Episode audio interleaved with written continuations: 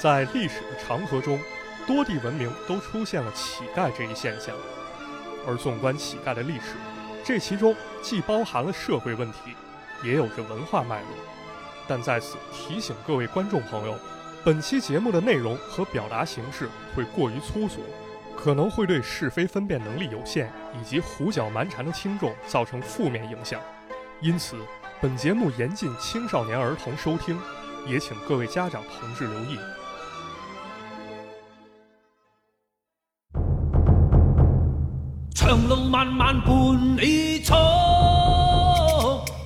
身胆识与热肠，寻自我觅真情，情步处事作家乡，投入命运万劫火，哪得失怎么去量？Hello，大家好，欢迎收听最新一期的马探长与池子，各位听众朋友们，大家好我是池子。啊，我是马探长。今天这个书接上文是吧？我刚上想说，哎，书接上文，咱俩想一块儿去了。哎，行，这默契嘛是吧？搭档这么长时间，这点默契还是得有啊。那可不嗯书接上回，上回书咱说到啊这个杜片新书啊，啊！对，杜片新书是一个流传了这么几百年、几千年这么一本特别有名几几百年啊，几百年这么一本这个防骗指南啊，对啊，非常好看，给大家提供了各种各样的这个是防骗思路。各种骗术对，然后最后我们就聊到这个，哎，这个乞丐呀、跟这个骗术也有很大的关系。啊，没错，对，那我们今天呢，就单独来讲讲这个乞丐，是吧？可以，没问题啊。这应该是一个非常古老的职业了。这非常古老啊。嗯，呃，我个人觉得呢，讲完杜片新书呢，乞丐这块儿咱可以去延伸啊。嗯，当然不仅限于骗了不行先骗。啊，它这里面呢有很多有意思、好玩的，或者说平时咱见过但没琢磨过的事儿。带你这个全方位认识解读这个乞丐。乞丐啊啊，正好我手头有点资料呢，又查点论文，我说可以整一些文案给大家去听。哎啊，但是呢，关于这些乞丐的故事还有内容，它比较零碎嗯啊，而且杂，成体系的讲肯定是没法讲，嗯，很难讲，很难讲。容易浅尝辄止。而且这些事儿吧，你说这这也肯定挺复杂的。对，非常非常之复杂。嗯。于是呢，我就想，咱们这期节目姑且以杂谈为主。嗯，啊，咱们以这个故事为主。还是聊这个奇闻怪事儿，没错，那么这个故事的线索可能就不像以前那么有逻辑了。嗯。啊，那么逻辑分明。而且呢，其中的故事呢，好多也是来自于笔记小说。啊，它未必真实。啊，啊，它不一定是正史啊，咱听一听就当图一乐嗯，啊，行吗？可以。啊，就先提前跟大家说清楚啊，嗯这不是哄骗大家啊。对，那先给大家来段鼠来宝吧。说来宝，这一会儿讲吧，一会儿讲啊，一会儿讲，现在不行啊，嗯没备注是吧？咱先说说这主题，这乞丐啊，嗯，这乞丐咱多多少少都叫见过花子，啊，要饭的。叫花子鸡嗯，啊，叫花鸡，叫花鸡这好吃，美 好食吃，好啊，吃，你也吃不了，反正。对我也吃不了，这咱多多少少都见过，嗯，有真的有假的。啊，也有假的，咱可能觉得司空见惯了。对，但是呢，在一九八七年，江苏文艺出版社出了这么一本纪实文学书，作者刘汉泰，书名叫《中国乞中国的乞丐群落》。群落。啊，这是一个纪实文学小说啊。这个书深刻揭露了当时乞丐复杂的生存模式，引发了很大关注嗯啊。但是这本书呢，并不是今天的重点啊，重点反而是两年之后，也就是到了一九八九年，作家兼民俗学家曲彦斌先生，他呢干脆引经据典，根据自己理解，勾画了一册专门的乞丐史啊，乞丐史，啊，写了本书，这书名就叫《乞丐史》。丐帮地多少代代传人。啊，对，他呢可以说非常非常全面，介绍了中国乞丐的发展和流变啊。嗯那么今天咱们书中的很多故事呢，都是以这本书作为参考啊，因为这书里面讲了确实很多咱们不知道的事儿。那咱还是先给大家讲一挺逗一故事啊。嗯，啊，这故事来源呢是清败类钞棍片类败类。啊。这里面说的是啥？说的是清末杭州发生了一件没羞没臊的事儿，啊，就喜欢这没羞没臊的故事。那给大家讲讲啊，这咋没羞没臊了？嗯说杭州呢有这么一种船，这个船呢是夜行载客，啊，夜行神船啊嗯当然这夜行船呢，这晚上得睡觉是吧？对，呃人一多，这有男有女，这咋睡呢？一起呗，大通铺嘛。这这不能睡大通铺，你当吃小饭桌的？啊，好不行啊他是这样啊，这个船呢用板子在中间隔开啊，单间儿，啊，男的一边儿，女的一边儿。这不就胶囊酒店不吗？这跟那我我理解是，当然你那么理解也行，我理解是中间隔开，男的一边，女的一边我以为是公厕似的。一个人一个人隔开呢。当然也有可能啊，他没说那么详细。嗯啊总之呢，男女不能跟一块儿混住，那是对吧？那有这么一天呢，仁和县有一少年啊，姓张，非常风流啊，嗯啊是生性风流。好吧，哎，这小张呢，晚上得乘船去外地，上了这夜行船。到了半夜呢，他看见这隔舱有个女性啊，朦朦胧胧的，嗯，好像似笑非笑看着自己呢。挺吓人的，反正啊，这不用说，这肯定被自己的姿色征服了怎么那么不要脸？啊！这自信普男就是这么没羞没臊。当然，没羞没臊的事情还在后面啊。这啊，果不其然呢，这小张起了色心啊。到了半夜三更的时候啊，这乘客们都睡着了，小张也在那儿躺着。但这时候啊，他感觉这隔板好像被挪开了一点儿。嗯，紧接着呢，有这么一个人啊，拿手在他裤裆里面跟那摩擦摩擦摩擦。呃，这能讲吗？再往后再再往后能讲，啊，能讲啊。这关心一下这个节目的尺度问题啊，啊。没没没你没问题，你，你这是不注意，我可得你放心，我这审查过，我这提前审查过啊。那这小张这么一来，这是不是来劲了？嗯，那欲罢还迎，不要停，不要停，不要停，不要停，低俗笑，是吧？慢慢的，这小张也开始化被动为主动啊嗯。原文里的描写是什么？挺其羊始摸啊，这句就不翻译了啊，翻译过来这尺度就不行了。咱不是讲乞丐的故事吗？对，这将来一一会儿就有，一会儿有联系，好吧啊。这不是那个挺其羊始摸了吗？完事儿，这小张也伸手过去摸，一摸发现，哎，对方果然是一女子我以为比他的还大呢。啊，不是，不是，不是你这尺度挺大。那你看你这故事，你 那就就接接着说啊，嗯那这小张也来劲了啊，这来了一个鹞子翻身呐、来了个夜叉探海啊，嗯，这闪身到了隔壁对这个舱门里面，到对面了词儿挺多呀，小伙儿。啊。这彼时呢，这两个人啊，谁都不说话，就是集云雨之欢。到天快亮的时候，小张要走，但对方紧紧搂住自己不放啊。这人可能学过什么这巴西柔术什么之类的，撂倒啊了，锁住不让走 啊。这小张觉得擒拿手。啊，小张觉得肯定我长忒帅了，人爱上我了啊。结果天开始亮了之后啊，小张懵了，和自己云雨那位是一个满头白发一老太太，啊嗯呃啊嗯是吧？啊，这老太太没等说话啊，她先开口了，她说：“我是街上的叫花婆子，乞丐啊，今年六十来岁，无依无靠了。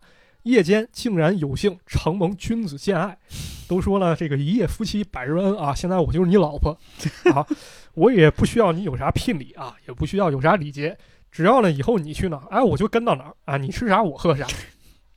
好嘛，这小张急了是吧？这开始喊救命了，这乘客们出来看热闹啊，这场面我理解啊，可能跟现在这幺八幺八黄金眼差不多，差不多差不多，是这意思啊放现在绝对上了。啊！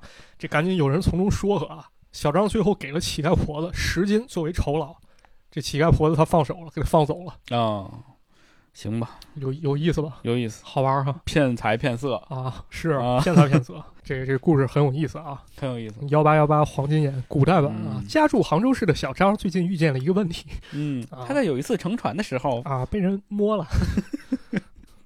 这好像也播不了啊，吧？这这故事不是说我故意跟大家搞黄色啊，而是说想借由这故事呢，咱引出一个问题啊：哎，这乞丐他只是乞讨吗？嗯，肯定也不止啊，啊，或者说这个乞丐乞讨他都用哪些手段乞讨乞讨呢？这是个好问题，是吧啊大家一般是能想到就是跟你要钱，行行好吧，给俩啊对子儿吧，是吧？但肯定他不能这么直白的。哎，肯定这复杂复杂多啊嗯，这你玩意儿我要说那个苏乞儿说皇上给你今晚是不？啊奉旨要饭啊，奉旨要 饭那还行。啊，是吧？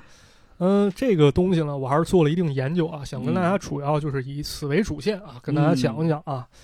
不同的人呢，根据不同的方法给乞丐做了不同分类啊。啊，比如呢，咱刚才提这清败类钞，其中有一篇文章呢，叫做钙之种类，也就是乞丐的种类，啊，钙之种，钙之种类嗯啊，一共分了十一种乞丐。嚯，哎，然后呢，学者黄新建、胡红娟又写了篇论文，叫《浅谈我国乞丐的行乞方式》。这篇文章当中呢，又总结了八大类。哎呦啊，《乞丐史》一书当中呢，又分了五大种类。这分类方法很多啊，这这一有十来种的，有八种的，有五种的同志们拿好笔记本吧，啊我已经感觉到这期课本会非常的复杂啊，嗯这很有意思啊。但是咱们尽量不给它整那么复杂，哎是，咱按照这个乞丐史的分类啊，集嗯各家之所长，咱给大家说说都有哪些种类？啊？咱一个一个说，结合故事来给大家讲，嗯，成吧？首先第一类呢，就是咱说这行行好吧，这个行行好，啊，这人总结为原始类。原 就是最原始的方式。其实我理解啊，这所谓原始类啊，就是说依照依照可以说原原教旨了原教旨啊，就是啊按照字面意思理解。其实也是大家最能想到的一种，没错是，吧？对嗯而这类乞丐呢，书中给出的总结，他是地位最为低下的一种嗯，啊，很多也是最没能耐的，就在街头没啥技术含量。对，在街头拿一破碗，有的是真没生活保障了，只能要口饭吃。那么以前啊，旧的时候家里做饭啊，做这锅，它周围一圈不是有那锅巴吗？啊，锅巴，锅巴啊，这有了好心人呢，看这锅巴啊，自己吃不合适，嗯把这锅锅巴抠下来，兑吧点水，然后做成稀饭，把这玩意儿给乞丐吃啊，啊。这是要饭乞丐通常会吃的东西啊。通常呢，这些乞丐呢也不会说强求啊，有口嗯吃的就不赖了。对对对，哎还有一类呢，叫什么要钱的啊，不光要饭，咱得要钱啊。这些乞丐啊自称为撵狗、赶鸭子，嗯，听这名儿是不是？这这就很烦人的主了，是吧？对，这一看难缠。啊，撵狗、赶鸭子，这些人呢会追着人要钱啊，发挥无赖精神。但是呢，像这种原始型乞丐命运，往往是非常非常惨的、非常能够突出底层社会当中的一种丛林生态。嗯啊比如呢，这个《清败类钞》当中就写过一个绥宁弑父案，相当之生猛啊弑父了，啊，杀他爹的故事。是，想给大家讲讲这案子啊，然后最后再说说跟乞丐的联系啊。嗯这个呢，说是清代睢宁地区有一个粮差叫王小三儿。那么三儿这人呢，性情非常之残暴啊。他老爹是一个牵车的啊，在他儿子面前就跟那个奴隶差不多点儿啊。哎，这牵车是个什么职业啊？牵车，接着给你讲啊，就是这拉车的意思啊。啊，拉车啊，果然有这么一天啊，这三儿让他老爹拉着车啊，牵着车带他催债去。回来的时候，他爹没吃饭，没劲儿了，车拉不动了。啊，这三儿呢，这带孝子就大喊大叫啊，然后结果发现父亲一头栽地下了。就没了。啊，没。然后三儿抄起棍子来，然后开始打他爹，好嘛，还补刀。那结果给他爹打死了啊。那么这三儿啥也没想啊，直接给他爹放上车了，然后铺一张席子运回家。行到途中呢，有这个路捕啊，就是在路中盘查的人，看这车不对头，嗯，就说你这车上拉的啥呀？三儿说这是野猪啊，我回家我要宰不宰剁不剁吧给它吃了。那路普呢觉着不对啊，赶紧给他下套，说我也想吃，要不你这野猪你拉不下块肉来，你给我吧。那就给他拉点吧。没，这三儿赶紧拒绝啊！路普掀开席子一看，果然是具死尸啊，上面运他爹，嗯运他爸。这三儿呢就被捕了。最后呢，对自己杀爹事情供认不讳啊，而且啊，这小子杀爹没有就近处理尸体，很有可能就是想带回家吃，因为在此之前，我靠，啊，为啥？因为在此之前，这小子曾经找人去野外找那个被爹妈抛弃这种婴儿，然后带回家蒸，蒸完蘸着醋吃。他是也没有那啥嘛？所以想长回来 不是，他也吃别的啊。啊。咱要不说跟乞丐有什么关系，这个三儿曾经买过乞丐，给人吃了这这人就是想吃人啊，就吃人肉。那么这个故事重点在于什么呢？就是说这个乞丐啊完全社会底层啊，命运坎坷。嗯，你说随时可能让人逮着吃了，这这可不是鲁迅说那个吃人，这不是吃人，这是这真吃人，这是真吃人。那切吧切吧剁吧剁吧是吧？哎呀，很残忍啊，很残忍。也揭示出来这类乞丐命运也非常坎坷啊。嗯那说完这第一类呢，往后咱开始往深入去聊啊。嗯，那么咱再讲第二类，这类乞丐叫什么？卖艺型乞丐。哎，卖艺型的啊这经常大家能看到。对，凭本事吃饭啊，靠绝活。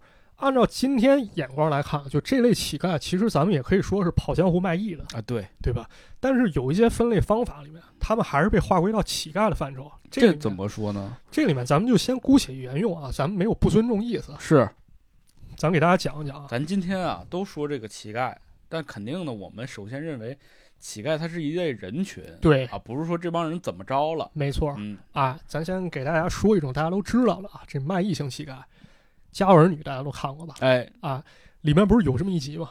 刘梅他们家来一老头儿 对对对对，啊，然后教小雪他们唱什么？我不是花花容，容，我不会武功，我只要亲哥哥。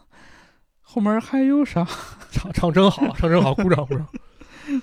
什么？一到这种就都是我唱的啊，对我这这骗你们，这不是刚学完骗术试试吗？嗯，好的，啊那接着聊啊，这个唱完我不是黄蓉之后呢，这刘星跟老爷子学了段《数来宝》，嗯，然后拿一棍子对着这个刘梅连敲带打了，记着咋说吗？咋说了？什么叫大妈叫大嫂，赏点吃的好不好？我们三天没吃饭，饿的实在受不了 啊，受不了，受不不了。对，就这一段。对，啊，这个其实数来宝呢，据说就是源于乞丐要钱时候一门手艺啊。哎，啊，后来可能渐渐发展成一种咱们现在叫曲艺形式啊。曲艺形式啊，表演形式。嗯这个大家看相声什么的小品啊，里边也经常会有。对，嗯你说这乞丐学点这个啊，到路上连说带夸啊，他可能拿到点赏钱说点吉利话。啊，多捡好听的说。对啊。那么接下来咱接着讲啊，这卖艺不光靠嘴皮子啊，有种方式挺狠，嗯，叫耍蛇。耍蛇耍蛇是玩蛇吗？对，玩蛇。咱啊，还是先给大家讲一故事啊。是印度那种一吹笛子，嗯那那还真不是啊啊！咱从一个故事侧面了解一下啊。嗯这故事怎么说呢？乾隆四年，有一个姓冯的人啊，在杭州游览西湖了，在这个净慈寺门口看到一帮乞丐。嗯这乞丐当中呢，有这么一个带头的，啊，长得呢是黑胖黑胖的黑胖黑胖，啊，后面跟着一帮乞丐随从，相当于哎，人手里一人拿一竹篮儿，这不知道干啥了打水呗，一场空吗？啊，是吧？这姓冯的来兴致了，就说你们去哪儿啊？这乞丐们说我们去南屏山，我们逮蛇去。啊，啊姓冯一听啊，这有意思啊，咱一块儿去吧。捕蛇者说，啊，没见识过。于是呢，这一帮人就走到这个深山这个山深处的地方，发现啊这块儿不大不小，有一洞啊。啊，这个洞有多大了？大约有三十来公分啊，三十来公分，三十来公分也不大。嗯，但是呢，这个洞壁啊，好像经常被摩擦，好像被盘过一样，非常之光滑就能伸个手，我感觉伸个手臂啊。对，有可能，可能这蛇老往这洞里钻，它被打磨过。啊，哎蛇钻的，是，这时候呢，为首这乞丐走到洞前，冲着这洞开始吹气儿。呜啊没过多久了，这洞里面开始呜呜呜呜呜，然后一群蛇鱼贯而出，蹭蹭蹭蹭蹭都嚯，跑了。说这蛇有大有小啊，奇形怪状的，啥形状都有。于是呢，这帮拿着篮子乞丐们开始嘴里嚼一种草药，然后嚼碎涂手上，按照不同类别分门别类，把这蛇逮到篮子里面。嚯，挺厉害啊，过了不久啊，为首这乞丐就是黑胖黑胖那个，嗯他说：“大家小心啊，蛇王马上要来。”嗯，然后他也拿出草药放到嘴里嚼，就在这刹那之间，洞口果然出现一个大蛇。这大蛇说有人腿那么粗嚯啊，估计那三十公分可能那就光能够那蛇进出了。啊，就啊他钻出来的，这蛇噌一下把那为首那乞丐卷起来了。嗯但是那乞丐头子啊不慌不忙，他开始拿口中这草汁儿嚼那草药嗯喷那蛇，这估计口臭攻击是吧？啊，对，就推人家。这蛇被这么一推呢，果然开始打蔫儿嗯啊，开始战斗力下降。其他乞丐赶紧送上草药，给这乞丐嚼的，这嚼完再喷他嘛，是吧？这这个不是那魔法攻击嘛，是吧？啊，啊，你们连喷三嚼好了往他身上喷不也一样吗？这 不是可能要喷对地方嘛 好吧，啊？这连喷三次呢，这蛇王松开乞丐，落荒而逃，又钻洞里去了。嗯啊趁这功夫呢，这乞丐们基本上把这路边这小蛇全都逮完了。嗯这一伙人呢，又回到他们据点啊。但这时候呢，为首的乞丐脸突然肿起来了，嗯跟气球似的啊啊，这中毒了啊这么胖起来啊，的毒，气攻击了。还黑，你这确实是中毒的表现。啊，中毒表现啊！其他乞丐赶紧那个拿着草药啊，放嘴里嚼吧，嚼嗯完喷他。你看这时候才 才合伙喷的？好，到这儿啊跟这儿了，等着了是吧？就我想起那个 周星驰是不大话西游》这玩意儿惨 啊？不要了，割了吧。是吧？又，过了一会儿，这乞丐脸上终于这肿消了啊。有人就问啊，说这个蛇王这很厉害，咱为什么不把他逮着，或者把他除掉呢？嗯这乞丐说啊，其实啊，我昨天已经来这儿了，我用咒语啊，把这些蛇聚到一块儿了。这次扫荡之后啊，估计五年之内不会出现蛇患啊，周围它不闹蛇了。但是呢，这蛇王我不敢动啊，嗯，我要杀了他，他会通知其他蛇王过来围攻我。好嘛，你说这得罪一个蛇王，我都这这么费劲啊，四个过来，哥四个打我一个那我就更胖了。啊，那不完蛋了吗？是吧？那气球不得给我捅破了吗？对，是吧？那此地其实也不宜久留啊，要不这蛇王知道我在这儿，他过来寻仇，你知道咱吗？撤吧。啊，那抓到蛇呢，就可以卖给药铺啊，或者卖给人杂耍嗯，啊。这是一小故事啊还挺有意思。啊，小故事讲了这乞丐和蛇的联系。那么在耍蛇乞丐当中啊，有这么一行呢，就是耍蛇的乞丐，嗯，啊他们当中其实也有自己行话。行话，行话怎么讲啊？这作者曲延斌先生考据过啊，说明清时期分为两种，嗯一种抓蛇，一种耍蛇哦，啊。这个蛇呢叫什么？被称为地龙。对，地龙啊，我们那儿就叫地龙，地龙啊。嗯那抓蛇叫啥？叫克地龙啊。克地龙，我克了嗯，对啊。毒蛇叫什么？叫辣货，啊，我以为叫毒地龙，毒地龙 叫独眼龙，啊。那花蛇叫花地龙对呗，蟒蛇叫蟒地龙嘛，嗯，水蛇叫水地龙。这是开始水节目了，对，这毒蛇叫辣货，嗯，蛇洞叫什么？叫什么？叫漏子，漏子，就漏斗的漏，漏子哦啊，很形象啊。很形象，啊，破蛇胆叫什么呀？叫什么？叫取宝哦啊。这蛇有蛇胆嘛？是啊，啊，给抠出来的取宝，很生动啊。还有一种工具啊，叫旱烟杆儿旱烟杆儿，啊。旱烟杆儿其实就是抽烟这旱烟杆儿，就是烟杆儿啊，，它叫啥？叫压寸头。这为啥呢？出这个我没有查到太详细考据，我只能根据想象去去去瞎解释一番啊。嗯，这个蛇咱不是说打蛇打七寸嘛？对，啊，然后控制蛇怎么控制？你为了不让它咬它，你得给它蛇头先控制住。哦，就你去动物园见过人拿蛇那蛇钩吧？啊就是一样，把那个啊，蛇先给它压住，压住以嗯后你再逮它。哦，我估摸着可能这么意思啊，当然懂蛇朋友可能给咱们再可再再对科普科普啊。就是一杆子，啊这杆子可能很顺手，然后正好也可能有一些金属部位能把这个蛇控制住。没错，这当然要懂的朋友知道说我们说错了，给我们解释解释啊。哎，，欢迎纠错啊！啊对嗯，咱再说说这乞丐，他不是还有耍蛇的吗？对啊啊，耍蛇的蛇就被耍的这蛇和被逮的蛇，他们叫法又不一样。那耍蛇叫什么？叫扯溜，扯溜啊，这扯就是你扯吧，你那 扯啊扯这蛇，啊，很形象啊。嗯，还有一个很有意思啊，装蛇，那蛇它不得给装到一个东西里吗？对啊，就他们拿口来装，啊这口袋叫啥？叫乾坤袋儿乾坤袋啊，乾坤嘛，啊一天一地，乾坤袋，这就相当于蛇的一个乾坤，装宝贝的，啊，装宝贝的。关于这乾坤袋，其实我还亲眼见过啊，嗯我还亲眼见过。当时小时候，我们那公园马戏团就有那耍蛇了，我看嗯他们养的蛇确实是在布袋里放哎，这个我好像也有印象，是吧是，嗯对，那么咱说完了这些呢，咱再给大家讲讲耍蛇啊。这《清迈类钞》里面说了一种非常残酷的耍蛇方法啊，我不知道以前有没有给大家讲过，现在再讲一讲了。嗯，听着像魔术呢，其实可能是杂技是，啊。说这个小蛇啊，你拿到手里，放到鼻子眼儿里，然后让那蛇从嘴里钻出来哎是，啊，这是魔术杂技这个其实在网上也能看到照片，啊，对，能看见。嗯，我小时候差点看过一次啊，就是那个小时候那个公园不是老有那种乡野马戏团吗？对，你不讲过那个怪奇小屋吗？啊，对，就那种那外头印着一个这个泳装丑女吧，嗯，啊，因为确实不咋好看啊，浓妆艳抹的，然后就看他那个把蛇这么穿来穿去的，就是那么那么一个宣传板儿看板就在你的鼻腔里了，反正，啊，对。但我看的时候，这表演已经被取消了后来查证说，民间确实有艺人会这项绝活儿，他是怎么搞的？他是先把蛇放鼻腔里，咱这鼻腔温度比较高啊，这蛇会塞进去以后，它会动作迟缓，它会懵逼。是，完事儿呢，他开始用一种技法让蛇进到喉咙，紧接着张开嘴。这蛇看到嘴外面亮光了，会下意识往外钻啊啊，，达成这表演很残酷，很残酷啊。太太太太太，对自己太狠了，这，没错，这表演不仅中国有，印度、巴基斯坦一带貌似也有。日本上世纪那建识物小屋啊啊，它那看板上其实也有啊，啊。这项技艺看来是有传承的啊，有传承。还有一项耍蛇方法，听着就比较血腥了啊。这个表演互动性很高，这怎么讲？在论文《浅谈我国乞丐的行乞方式》当中提到了这种表演方式。嗯，他是怎么着？有的耍蛇乞丐啊，拿一蛇，他先接近路人，比如拿着蛇接近你，喂，喂嗯喂，吓唬我给点钱吧，给点钱吧，啊，啊，你给不给？你要给的话，那就 OK 了；你不给的话，怎么着？他施展绝活啊，把这蛇抓着，张开嘴，塞嘴里，然后让你眼睁睁看着啊，这蛇在喉咙里扭来扭去的。哎呀，这时候他就滚不滚？滚不滚？还给不给呢？啊，给吧，给吧，给给给给给，别给了给了别这样，啊。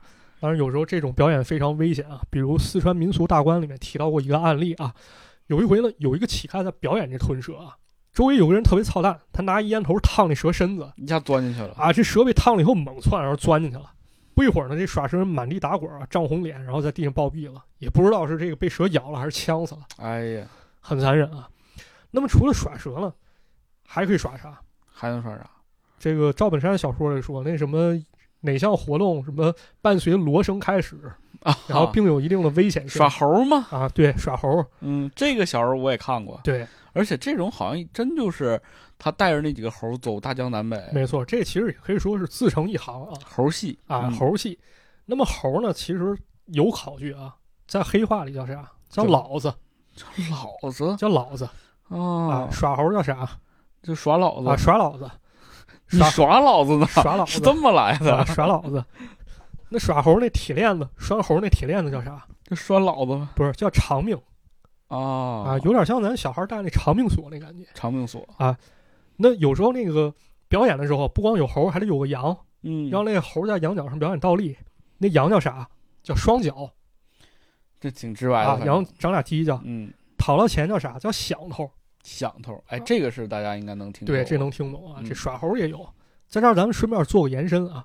其实呢，日本也有耍猴这种文体活动 啊，而且应该是从咱们中国传过去了啊。嗯，一开始呢，日本耍猴在哪儿耍？很有意思，他在马厩里进行，哦，在马厩里就马棚关马的地啊方进行。大马猴啊？为啥呢？这来源可能也是中国啊，因为《本草纲目》曾经转述过一句话，好像是说那个能弼马温吧？对对，弼马温，孙悟空那弼马温就从对这儿来的，应该是啊，嗯马厩畜母猴，弼马瘟疫啊，自古反正就是把猴和马是放在一块儿，对对，要不当时为啥就是 《西游记》里有这么一段呢？对，后来就说这猴子跟马一块儿养，就是马不染瘟疫啊，嗯不得病。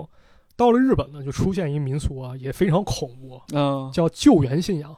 救就是马厩的厩，啊猿就猿猴的猿啊。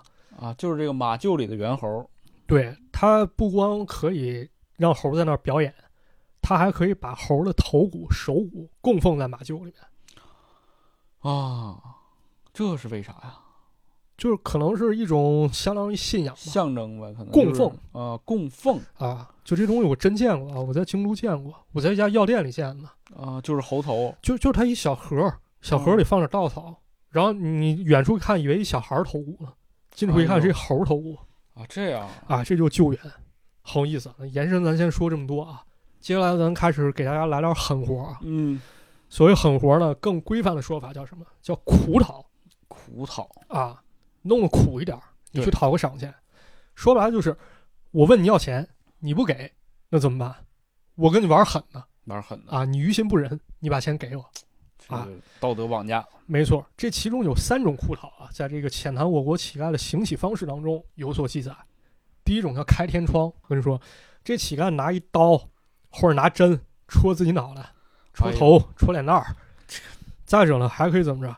拿一钢尺塞喉咙里面，就跟咱理解那吞剑差不多。啊，还可以怎么干？拿铁铁板嗯，干自己脑袋，干破了。反正就是肯定得整点血出来对，反正得见红，见了血以后，路人觉得可怜，给点钱花。啊这。开天窗啊，还有一种叫什么？叫顶香炉。顶香炉这不是杂技吗？顶香炉不光是杂技，还有苦恼方式。这之前咱们不是讲过一日本灯台鬼的故事吗？啊，就是那个蜡烛啊，做成人形蜡烛。嗯这顶香炉这是真的啊，玩法跟这灯台鬼类似啊。这乞丐先找一个锐器啊，一个铁器，嗯也不知道是不是铁器，反正就是坚硬的物体啊，跟个三脚架差不多。完事儿呢，照着这三脚架照着脑袋戳进去，这三脚架固定到脑袋上了啊我的妈呀！啊。完事儿呢，你可以把香把蜡烛搁上面，点着了以后跟你跟前摇晃。你说你看得了这个吗？啊，看不了看不了，看不了，给给钱给钱他我走听都有点难受。啊，是这苦恼啊。还有一种更狠啊，这是跟你玩互动，叫什么叫钉钉子？钉钉子，钉钉子让你往他身上钉钉子，不是不是，他自己钉，他找一石头弄一大钉子跟你对面对着脑门先比划，啊，先比划。你要给钱他就走，你不给钱行，我冲着脑门我来一下子。那不就死了吗？他手可能有有轻重，反正见点血，你怂了你就给钱，真行，这可以啊。这卖异形乞丐啊，不知道为啥总让人想到这个互联网平台早期首页，某互联网公司啊，整活儿你别别瞎联系，我说的暗网 对对对对对，啊，我说的是暗网。我觉得吧，这种东西反正你要说它没关系，它还是有点关系。有关系，你想想，它跟快手上这些早期剥夺眼球这些人，是不是也没啥区别？手法类似啊，嗯，对，因为他们也是为了通过这个赚，他可能不是直接管你要钱，他可能是要的这个流量，对对吧？你看着他挺惨的，你是不是给他点个赞啊？没错哎，这现在想想，反正也是挺挺难受的。啊。嗯，那接下来咱们再给大家讲吧，再介绍一个，残疾性乞丐哎呦，这残疾性乞丐，啊，这个咱残疾性乞丐是不是得分两种啊？呃，这肯定往后嗯慢慢给大家讲啊，而且有一更劲爆的话题啊，这残疾型乞丐，我觉得咱大家多多少少肯定都见过对啊，这也不能一概而论啊。我家老家，我现在就能记得，就是有一个乞丐，我还能知道他长什么样儿，啊，就会印象很深刻。他就是没有下半身儿，对，然后坐在一个大板车上面滑着走。没错。我小时候也见过一个啊人是那个真的丧失劳动能力、穷困潦倒那种，嗯但是他比较争气啊。这这人他在广场上，他没有双腿，嗯，但是他拿盒粉笔啊，在地下写字儿我们我那我那个认识不是我知道的那个，就是他后来擦鞋，啊。因为这就正好他也高度低嘛，是人类其实已经算是行当人做买卖了，他就在那个板儿上，对。特别厉害。他他在那个滑的板儿上立了一个那个柱，然后有一个斜坡，啊。就，人能把脚担在那儿，给人擦鞋，给人擦鞋，啊。挣那个钱。我见过那时候写字儿写特别好，嗯。而且人写的那话啊，他是现写，啊，现写写都是对仗的，讲的就是他自己故事、哦。啊，讲他生平坎坷、遭遇不幸，啊，还有这种。遭遇不幸以后父母也是一下归了西什么那种。但我不愿意破罐子破摔啊，大家帮了我，我肯定不会这这样，嗯。我肯定不会天天混，就感觉还挺令人肃然起敬的啊。是。但是这个类似的事情，其实唐代《酉阳杂俎》里面也有说，说大历年间洛阳就有一个乞丐没双手，但是他拿脚夹着笔写字儿，啊对。啊每次要写呢，他先整一活儿啊，把这笔扔出去，扔出去再接住，扔很高啊，写的字儿呢、哦拿脚接住，啊拿脚接住，那挺厉害的。写的字儿全是正楷啊，比人拿写手写的还好。对，那很厉害啊。但还有一类呢，就比较败坏了啊。咱们这个还得分开讲啊。嗯，先说这么一种啊，叫装相。装相装相就是这人他并非残疾，但他装残疾啊。这段咱们在《杜片新书》里说过啊哎对，啊，在这块儿呢，咱们给大家进一步延伸一下啊，咱跟大家说一个更有意思的话题：嗯，变乞丐、变乞丐变残疾哦，啊，变残疾乞丐。对，这个呢就必须引申一个概念了，大家可能都很感兴趣啊，叫啥？叫采生折割。采生折哥，哎呦，那么开讲之前，咱先聊两句啊。这一直以来，很多人都怀疑这采生折哥这到底存不存在啊？对啊，啊，那么我个人比较倾向什么？它是存在的，但是未必有那么神乎我觉得啊得给大家解释一下这个采生折哥是什么意思啊？啊，没问题。那么现在我们来看啥是采生折割。，对啊，根据国家清史篆修工程中的资料，所谓采生折割呢，是以妖术惑人，为采取生人，也就是活人的耳目、脏腑之类，嗯，而折割其肢体嗯啊。在这个《大清律例·刑律人命》中规定啊，凡是这个采生折割人呢，不管是受害人死了还是受伤啊，首犯都要凌迟处处死，当街凌迟啊。对，然后财产断付死者之家，妻子及居家口虽不知情，并留二千里安置啊，得给他家人赶走。赶走驱逐啊可以看出来，这采生折割是一个很很重一罪，是对吧？那么接下来咱们得看看这采生折割的目的啊，这个东西他是不是故意搞伤害了？残害人身体呢？不是吗？好多学者认为事情并没有这么简单啊。哦，你看咱们《大清律例》里不是说了吗？这采生折割是什么吗？是以妖术惑人嗯啊，跟妖术有关。那么咱们接着给大家讲讲这个采生哲哥的前生今世啊来，啊，很多学者认为啊，这个事情并没有这么简单。首先，关于采生哲哥的历史啊，有学者认为这个东西在唐代之前是没有的哦唐代，啊，也有学者认为这采生哲哥应该是很早就有，嗯人类蒙昧时期就已经存在。啊，这反正我觉得它至少得有社会形态，对出现了，你才能在这个就人群当中，或者是有这个东西，它对，它存在，但是不同时期呢，它又会借尸还魂嗯啊，特定时期它会出现。总之，到了宋代的时候，有一种现象开始出现啊，在南方，尤其是两湖地区，嗯，叫什么杀人祭鬼杀人祭鬼，啊。比如啊，这《四库全书》上记载，湖南风俗淫祀游志多用人祭鬼，或村民刨钱，刨钱就是凑份子，买人以祭，或捉路人以祭。就是我要杀人祭鬼怎么着？我们村民凑份子，买一个人过来把他祭了，嗯，或者逮一路人把他杀了祭了。嗯啊那么究其原因呢，可能是因为啊，这宋朝时期商品经济不是开始发展了吗？对，人们开始追求暴富，这个宋朝时期这个经济体系真的是非常完善了啊嗯，很多人在很多经济学家在研究的时候都都会去看那段时期的对，这个经济繁荣。是。于是乎呢，像一些比较血腥的、原始这种祭祀方法嗯啊，它就开始被得到重视了。嗯，这有点像啥呢？这就好比啊，咱们现在工商社会是吧？嗯时间宝贵，有一些人为了火呢，他干啥？他整那南洋邪术玩啊，对，啊，整那邪术。我理解可能有这方面原因啊。那么关于这种现象呢，当时官方只能进行管制啊。但是到了元代，杀人祭鬼现象反而没有被消除，而且呢，禁止采生，也就是损害人尸体去拜祭鬼神或者施展妖术这种条款，开始出现在国家律文当中。嗯，到了明代了，刑律中也有处罚采生折割的条款，反正国家一直都在管控这个事情，都在管控。嗯，那么接下来咱们继续跟大家聊，很快时间到大清朝了，对对吧？这时候大清朝发生了一起虐童案啊，啊，非常值得讲讲。这个案情啊，记载相对简略，但是咱们可以记载啊，这个清人所著的这个笔记嗯啊，咱去给大家详细讲一讲，可能会有些出入啊。嗯啊，这事儿是咋回事儿？在嘉庆年间，朝廷监察机构收到举报，说安徽有一个叫张良弼人出事儿了。嗯咋回事儿呢？咱说这张良弼啊，张良弼这大哥七十了，七十了啊这不是大哥，这是大爷大爷，但这大爷面面色红润啊，看着跟大哥似的啊啊。这老哥不咋正经啊，喜欢干啥？喜欢带着小女孩来家玩儿来，真的是小女孩啊缺德就是啊，很缺德，嗯哄小孩儿呢啊。但是呢，这小女孩跟老张头玩完之后呢，经常就是一觉不醒，有的是几天，有的是十几天，回家就死了，这就这么没了。大家不知道这里面有什么玄机啊？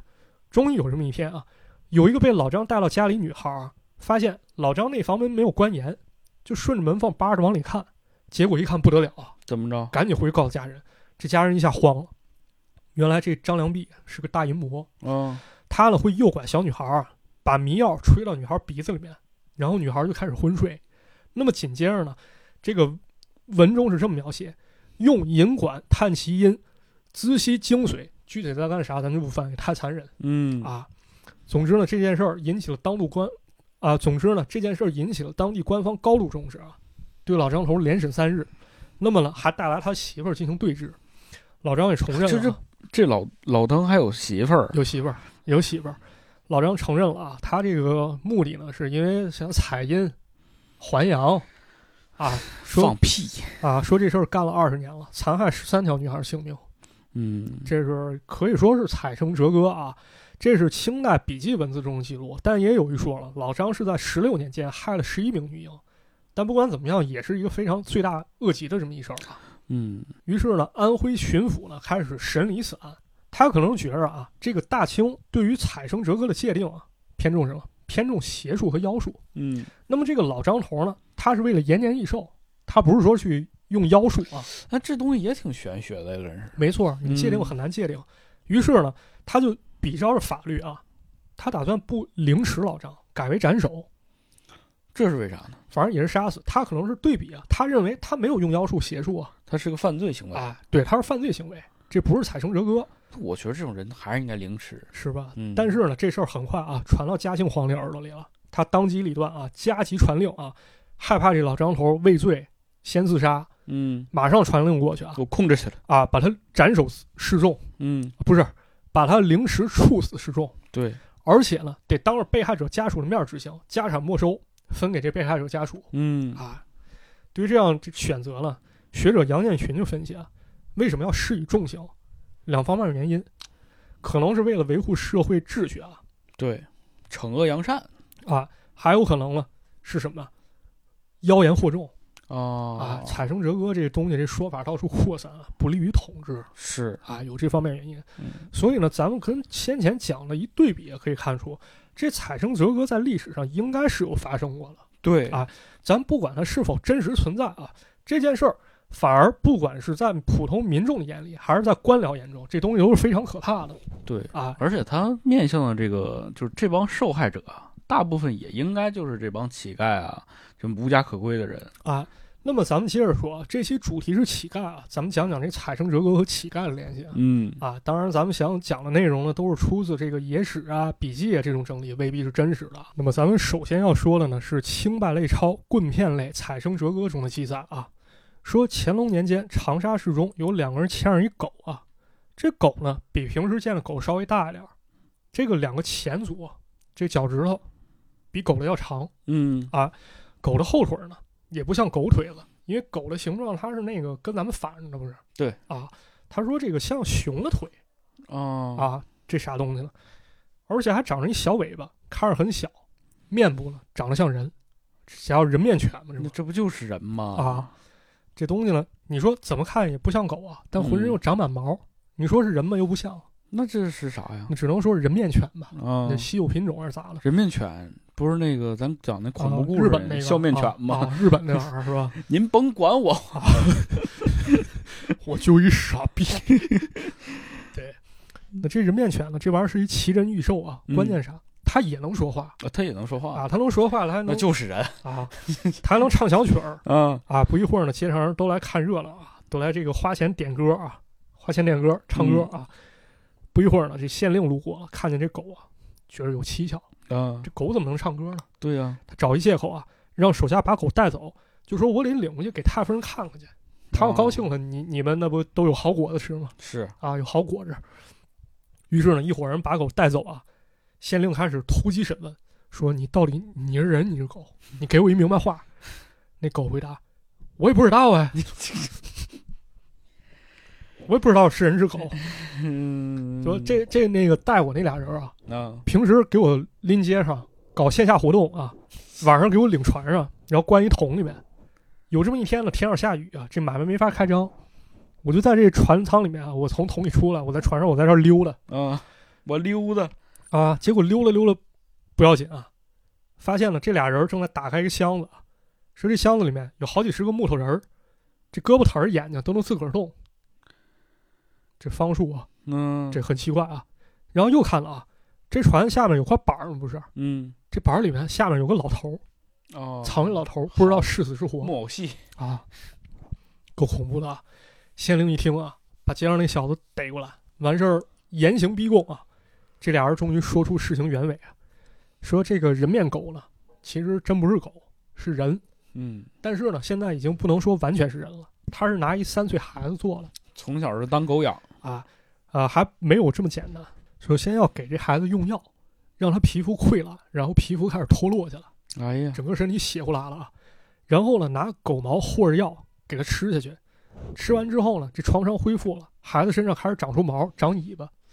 那么这个方子，基因改造啊，基因改造技术，你这也太强悍了这，这这玩意儿高科技了，太高科技了，啊！你放现在都不一定行。是，但是说这高科技吧，它凶险至极啊，说这成功率不到十分之一，啊，说要造出这么个狗人来啊，这得杀好多孩子。不过要成了，一辈子不愁吃喝了，指这挣钱了。珍奇物嘛，啊，对。紧接着人们又开始问，说船上那些牧人是咋回事儿？原文是这么说的啊：拐得儿令自责牧人，得伯者、瞎者、断肢者，悉如状为之，令之坐起求钱，坐盖求钱啊。嗯，这怎么翻译？怎么理解啊？这个我不太清楚，只能依照个人理解啊。对我理解，这个人这这木头人是啥？可能是种刑具啊，嗯，就是套在人身上，他就能变成残废。是，啊，所以咱们说呢，这个木头人他为啥自己会动呢？是不是？我觉得他可能还是一种一种刑具吧，给孩子带身上可能我想起那个木木马杀人案了，啊，智能木马对啊，智能木马，嗯啊完儿就这孩子被拐来了，人贩子让他选，说你想当瞎子，你想当跛子，然后你自己进请君入瓮啊，你进这刑具里面，然后孩子呢就变成乞讨道具了。真是哎啊，那么还有一项，就船上船上那恐怖老人，这县令命人搜查那船了，发现没有老人，只有一张皮，一张人皮。哦，啊，那老人那背后裂开条缝，就跟那毒虫小僧似的我靠，啊！蜕皮了，是这里面是拿草填充起来了。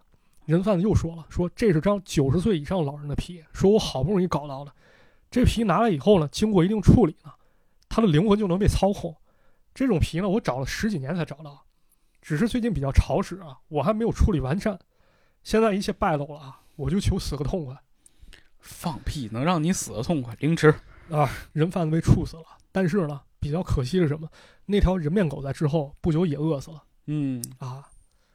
我觉得吧，他真的是活的就就也没啥意思，就死了算了吧。啊，是。那咱接着讲啊，这篇文章当中呢，又记载了一个故事啊，是乾隆年间一故事，说苏州街上了有过一个乞丐，这乞丐牵着一狗熊啊，这狗熊个儿可大了，但这狗熊呢业务能力很强嗯，会说话，长了个人脸啊，不是这这回不同了啊，啊可能人有所防范了啊，他不会说话，啊他！会写字儿嗨，啊，狗熊还会写诗，这很厉害啊，这这《熊出没》来这狗熊啊对啊，光头强又来砍树了。啊，有钱的人啊，你想看写字儿，那你得付一钱才行啊哦，啊！然后有人呢就拿来纸啊，让他做首诗。果然呢，这狗熊写了首唐诗，嗯人很高兴啊，这这厉害，这完事儿给人一百赏钱啊。但是有这么一天啊，这乞丐外出啊，把狗熊独自放了那块儿。这时候又有人拿来纸笔啊，让狗熊写诗。结果狗熊写了这么一段话，他说：“我是长沙人，叫金汝丽。小的时候呢，我不小心让乞丐跟这同伙给他绑票了。完事儿之后呢，这帮傻叉给我喝了哑药，从此之后我不能说话了。然后这帮人又逮来一只狗熊，然后扒了我衣服，把我绑起来了。然然后呢，这帮人开始拿针啊扎我全身。等我全身鲜血淋漓的时候啊，这帮人就把狗熊杀了，扒下它的皮，裹我身上。这人血跟熊血粘回来一块儿啊，这就长我身上了。啊，这熊皮就脱不下来了。然后他们就拿铁链子拴着我啊，让我骗钱。如今他们已经赚了不少钱了。写完这段话之后呢，狗熊指了指自己嘴巴，然后泪如雨下啊。众人开始愤懑不平，抓了乞丐，然后告他踩生折割罪。官府呢就把这些乞丐给处死了。嗯啊然后呢，狗熊据说还被送回老家去了那这行吧，啊。这这俩故事咱只能当故事听啊，真是只未必真当故事。传奇故事这是啊。但可能呢是对于踩生折割一种演绎啊。但是呢，清代类钞里面还记载了一个近代，也就是光绪年间一故事嗯啊，，感觉有很多可以挖掘的点啊。咱说一说啊，说说。这一年呢是丁丑年，也就是一八七七年，扬州城里呢有个山东人在教场中呢拿布围了一块地嗯啊，大家可以花钱进来参观，这就相当于马戏团了，啊，对，对吧？啊，这里面呢有五个骑行人，骑行人，奇形怪状的人这真就是畸形秀啊！啊，对啊，有一个男的啊，上半身是正常人，下半身是瘫软的，好像没有骨头。啊，表演的时候，有人抱着他转圈儿啊，这人两条腿就跟绳索一样荡来荡去的。还有一个男的，胸前趴着一婴儿，但仔细一看啊，这俩人是连着的。这婴儿有五官四肢啊，能运动，能言语。我靠，还有一男子啊，左边胳膊只有十来公分长，那拳头就跟那铜钱儿一般大，但是另外一只胳膊啊，那手大的跟蒲扇似的。嗯啊，还有一个男的，他那肚脐眼子跟那杯子差不多大，而且他还有一绝活啊，拿肚脐眼子抽烟，然后从嘴里把烟喷出来这，啊。最后是一个女性啊，双足纤小，可能裹裹小脚啊，嗯，双乳高耸，但是下巴上全是大胡子。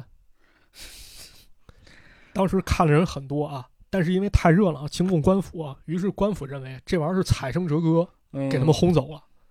但不难看出，其实这类表演跟踩生折歌关系不大。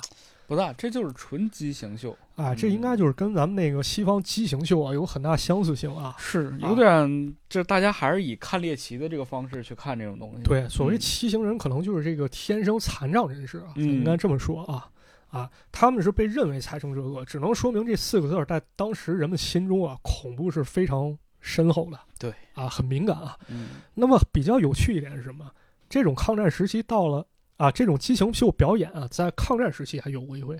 哦。啊，这个呢是老媒体人欧阳平啊写过文章，叫《旧重庆的丐帮》，里面记载这么一件事儿啊，说重庆的民族路有过这么一个肉蛋兴起，嗯。这个肉蛋呢大约三十岁，头是正常的，语言清楚，但是腹部非常的鼓，四肢呢非常短小，好像里面没有骨头，就光有这么一形状，肉蛋啊？浑身的说就像一个肉蛋或者像那大蛤蟆似的。嗯啊，哈什马。这个肉蛋呢，平时它也不上街啊，但是到了天雨泥泞的时候，嗯就是天上下雨、路不好走的时候，它就光着身子啊，拿着一个竹筐，然后滚到街上去行乞哎呀，啊，一身都是稀泥啊，特别可怜。还是靠这个卖惨是吧？对但是，一旦啊有了收获，雨过天晴的时候，就暗中会有人过去把这肉蛋抱住，抱上一人力车给他拉走。哦啊，一套路啊啊！同一时期呢，中央公园跑江湖的动物园里面啊展出过巨人、小头人、大头人，这些畸形人都是乞丐啊，被动物园老板刘延安收容。然后呢，他们还组成怪人团去香港演出啊，好嘛，怪人团，这中华畸形秀是吧？嗯啊，但是呢，在一些论文啊，还有一些这个著作当中，会把这些所谓畸形秀啊，也就是说咱们这些天生残障人士，归到采生折歌里面，我觉得这是极不准确的啊。嗯，我觉得也是，因为它毕竟不是人为的。啊，那么采生折歌呢，其实我个人认为啊，更多可能是对于一些肢体残害。嗯你要说扯上妖术这些，我可能觉得在乞丐当中倒是更有江湖意味啊，嗯更有传闻意味。那么这个时候呢，也可以看出啊，咱们说的在中央公园这个动物园的时候啊，其实采生哲哥的说法已经开始平淡起来了。对，哎，文明程度可能相对高了啊，他对这些就是妖术什么这些已经不是特别的在意了。而且我觉得还是这个市场监管力度大了。啊，那咱接着说这肢体残害啊，嗯这一类做法呢，在乞丐当中应该还是有的，啊，应该还是有。比如呢，这个在上海的乞丐当中啊，也是旧社会，当时有这么一行话啊，叫什么叫三角蛤蟆嗯啊，不是三角裤衩，三角蛤蟆指的是什么呢？从外地拐了上海孩子，把他手脚给弄断，然后扔到街上要钱。这种情况其实前几年还出现过啊，对，哎，就是说这个人在街上认到自己亲戚嗯啊，已经被残害了。哎，听起来挺挺挺难受的，反正是，那我们聊了一圈啊，聊完采生折割，那么咱们再次回到乞丐的行乞上面了啊。嗯，接下来咱们再给大家讲一种啊，叫什么无赖性乞丐无赖啊，热血无赖。热血无赖啊。其实咱们刚才讲这开天窗、顶香炉，这其实我觉得也可以划归到无赖性乞丐。，对，这挺啊无赖的。是。那接下来再给大家介绍几种啊。首先，咱先介绍一个论文啊。这个论文呢，在《乞丐史》这本书中曾经提到啊，说一九三三年，上海沪江大学社会学系一个叫吴元书，一个叫蒋思一，这两位女学生，这两个女学生呢写了一篇论文啊。论文当中，他们调查了七百个乞丐的生活状况啊。啊，啊，这论文原文我没搞到手啊，只能看看二手材料。据说这份论文啊，在上海图书馆有收藏，嗯感兴趣朋友或者你在上海可以去查一查啊，看亲自去找一找啊。对挺有意思的感觉。啊，这篇论文当中考据到了二十五种乞讨方法，因为前文中咱们说过很多啊，现在咱们挑些无赖情况讲讲。嗯，先说这么一种啊，叫送财神这个我还真知道。啊，嗯，我我也知道，我见着过对啊我也见到过。啊。咱给大家解释一下吧，在一些地区啊，好多店家人做买卖的，对，在特定日期人得上香迎接财神，嗯，对吧？这时候呢，有一些乞丐啊，他买点黄纸，印上个财神像，就到各个店去喊说：“财神爷来了，财神爷来了。对对”对，你按说财神爷来了，哪有往外轰的道理？嗯，是吧？那为了打发乞丐呢，就只能破财消灾啊，把这财神像买下来。那么这乞丐到处转转悠啊，他其实也不少赚是，啊。这情况其实我还见过一回，嗯但可能不是乞丐啊，是一老太太。那时候在长沙吧，在一古着店里嗯，正看衣服呢，突然进来一老太太，手里拿一东西，然后嘴里念叨啥，我我也听不懂 啊。这店主小姑娘给人塞十块钱打发走了，然后跟我说这种情况你给他塞十块钱行了，是要不然不走。对，多少给点儿。对，多少给点儿啊，要不赖着啊。类似技法还有一种呢，叫什么？叫赶节日赶节日啊。之前咱们不是讲过吗？这乞丐人嘴上能说会唱，啊，对，对吧？鼠来宝嘛。啊，到节日时候，这业务能力派上用场了，就扎着扎堆在这店门口啊，连敲带说啊，先夸你 啊，完事儿黑你，那周围人不是看笑话吗？嗯啊，给点钱打发走。那么大家觉得可能这两种情况还好对付啊？再说个恶心的吧，还有啥有乞丐啊，因为这个卫生状况很不理想，啊他？容易得皮肤病，比如说生这赖疮。往你身上蹭，啊、也不是蹭啊，那个他跑你店门口，比如你是饭店，这这这这这挠头影响食欲。啊，就哆嗦吧啊，你看你买卖怎么做啊？这无赖型乞丐，哎，我们聊到这儿呢，其实这乞丐几种类型呢，咱基本上给大家都说差不多了啊、嗯，啊，咱们最后再说一种啊，叫啥？叫劳务型乞丐劳务型乞丐。啊，也就是说这乞丐他不光要钱，人还干点私活。比如清朝的时候，人夜里不是喊啊，说警防火烛，嗯哎，这活儿有时候就乞丐干。啊啊比如年天干物燥。对，比如逢年过节的时候，人职业人人不愿干这个，啊，他就这么打更呗啊，他就外包出去嗯啊，外包给乞丐。再比如呢，像这个收尸啊，还有一些红白事儿，这有时候也会外包给乞丐团队去做、哦，啊。还有乞丐呢，人是什么？人自由职业，freelancer 哎呦，啊，这那乞讨 part time job 嘛高级高级，啊，高级啊。平时有自己活儿就干，那闲的时候我就顺带去乞讨吧嗯啊。那么以上呢就是关于乞丐乞讨一些方式啊。最后还是得跟大家再说一句，啊嗯，咱刚说了呢，很多是调查掺杂着传言啊，未必都真实是的，啊。大家抱着听一乐心态就成了。那么节目最后咱还是分享一观点吧啊，这观点呢还是出自《清败类钞·乞丐类》里面，这里面就说了作者女儿对乞丐的看法啊。她说自己对乞丐看法出现过四种变化嗯啊。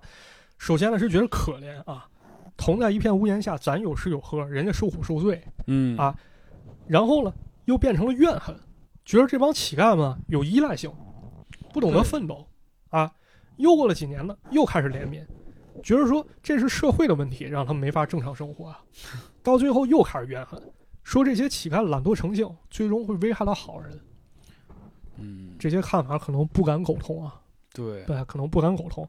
但是呢，他对乞丐看法的变化，我觉得大家可能都有体会、啊。我觉得基本上覆盖了大部分人的这个看法。没错，嗯对，但是呢，随着时间发展，咱们可能啊，就是像这个作者女儿一样，会从不同的方面、不同角度去看待一个问题。是的啊，但是乞丐啊，咱今天聊了很多啊，不管是传言还是调查，咱都能看出来，它从古至今都是一个非常复杂的问题对，啊。你要说跟个人选择有没有关系？肯定有关系。我我就不愿意正经干活，肯定，我就愿意祈祷。嗯，社会环境有没有关系有啊，啊？肯定有吧。运气机缘有没有关系啊？那就更啊肯定也有，对吧？嗯啊，所以说这个东西始终是很复杂的一个问题啊。是，啊，可能我们需要从不同角度去看它啊。比如啊，我们不能因为有这假的乞丐，你就不再不再去帮助任何人，了所谓这个一棒子打死一船人嘛。啊。对，也不能因为这个我帮助过真的乞丐啊，我就滥发善心啊，我助长了这种不劳而获、歪风邪气，嗯，对吧？乞丐这只是关于乞丐是一些小观点啊，不重要让我想起那个于谦儿老师的父亲了啊啊。郭德纲讲相声说，这个心善啊，啊这个不能见着穷人啊！见不着穷人怎么办呢？全赶跑了，啊，轰走了全轰走了。啊。哎，行，今天其实我准备内容就这些，大家嗯听乐吧。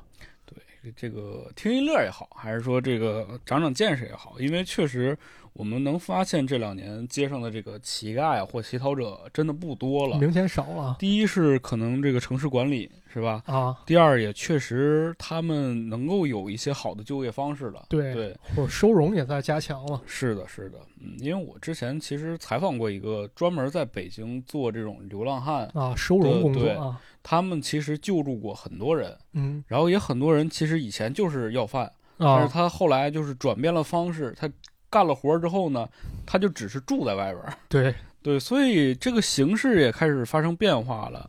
然后以前很多你像那种特别残忍型的，也确确实实很少能有发生了。啊，嗯对我跟你讲个挺有意思啊，我嗯小时候小的时候认识一乞丐，啊，他在我们那认识中心啊认识一乞丐，跟你说话不是他是那什么，就是我妈跟他认识啊，啊。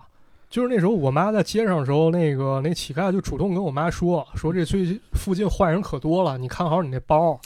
我妈就嗯经常逛街嘛，那时候、哦每回逛街都给他十块钱。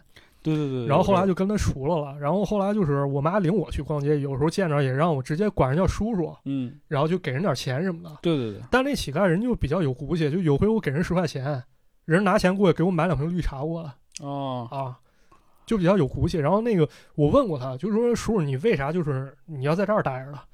他说我就喜欢这种生活，啊对，我就喜欢，我有我自己家，但是我就喜欢这种生活。人遣送站就是想把我遣送回去，人家想收容我，我会再跑出来，因为我就喜欢这感觉，是是是，我就喜欢流浪，我就是一浪子。因为我首先咱俩都是北方人，对其实你能很少能看到这种流浪汉啊。我们说这种流浪者，对我去南方上学，我去南方上学的第一年，然后在长沙嘛，当时嗯就在那个大桥洞底下，我就看到，哎，这桥洞底下怎么这么多东西啊？啊什么电饭锅、洗衣机啊，什么床啊、褥子，我说这是咋回事？这是垃圾吗？其实不是，啊人家那帮流浪汉就住在这儿，啊，而且他那个桥洞子一排一排的，就是一家挨着一家，一家挨着一家，嗯。然后反正就是因为我觉得可能是南方这个气候问题吧，它啊的冬天也确实不容易冻死。对咱这儿不行，对，北方也确实是因为冬天太冷了，对嗯，他们就是就住在那儿，是然后有的可能被遣散了，或者是被就带到收容所了，他们还是要去外边儿，对就已经习惯这种生活了。是是有那种嗯啊，但怎么说呢，也两面看嘛，一方面人个人选择，另一方面可能市容方面确实不是特别理想，对吧？？是吧？是不是？嗯但是人有的人就喜欢那样，就我认识那乞丐那叔叔，有人态度不好，给他钱人不要，倔强，他给人怼回去，瞧不起我。瞧不起我。啊，对我小时候也是，经常就是兜里那时候有个一毛两毛的硬币嘛，嗯。就如果你上街，因为我总去新华书店，啊就是他那个商业街前面就有一个人，就说那板车那个，啊就是有时候我就给他一两毛钱，啊。嗯，他就是挺好的，他就是跟那一片儿啊，那帮商店里的人都很熟，啊。商店里的人没事儿也就是问问他，哎，就没生意做，搁门口站着，可能就跟他聊会儿天儿啊，对。或者说你吃点啥，不给你拿点啥吃的，啊。就这种，对。嗯，还都挺照顾他的，是，所以说这还是很复杂一问题啊，对。人跟人也不一样，只能咱们辩证去看吧。是。啊，嗯那行，关于乞丐的这个故事呢，算是一种奇闻怪事儿吧，挺有意思。是吧？啊对。对然后大家如果喜欢的呢，欢迎大家在评论区留言，谈一啊谈是你见过的这些乞丐啊，或者是说能有意思的事儿？对。然后这这期节目呢，就先到这里了啊，就。先到这儿。嗯，非常感谢大家收听。那我们的节目呢，会在各大音频平台上线，欢迎大家呢这个评论、订阅我们的节目，对是吧？嗯，在这里先感谢大家。啊，先感谢大家，希望那个是吧？这个之前呢，有人替我发过一条誓言是吧？哎，说那什么到了多少多少，哎，干什么什么事儿，哎，嗯，这衣裳穿身上可好看了啊！主要你是喜欢，我觉得。对对对，我现在越愈发就觉得你呀，有点儿，没有，真不是啊，真不是。我平时我这人可正经了，因为啥？现在就一看猴时代嗯，啊，你要不就看猴，要不就被当成猴看吧。是网络乞丐。网络乞丐，网络乞讨，是不是过两年我开始给大家录什么祝福小视频？祝你平安，祝马探长与妻子生意兴隆，财源广滚进。我都会了，现在是不是？是不是？过两年我干这个去了？嗯，我成地下亚文化的标志了我。觉得你快了，你有这个潜质。不行，我得收一收啊，正经点儿啊。嗯，不过也挺好，图一乐，大家都开心嘛。对，啊图一乐开心，开心最重要。开心。那好的，那本期节目就先到这里就先到了。这里了啊！希望大家那个点点关注啊，让我们也开心开心啊好的，啊，互相开心嘛，嗯，祝您这个祝所有人吧，这个身体健康，是哎，吧？万事如意，哎开智开会，增福增寿，财源广进，心想事成。拜拜。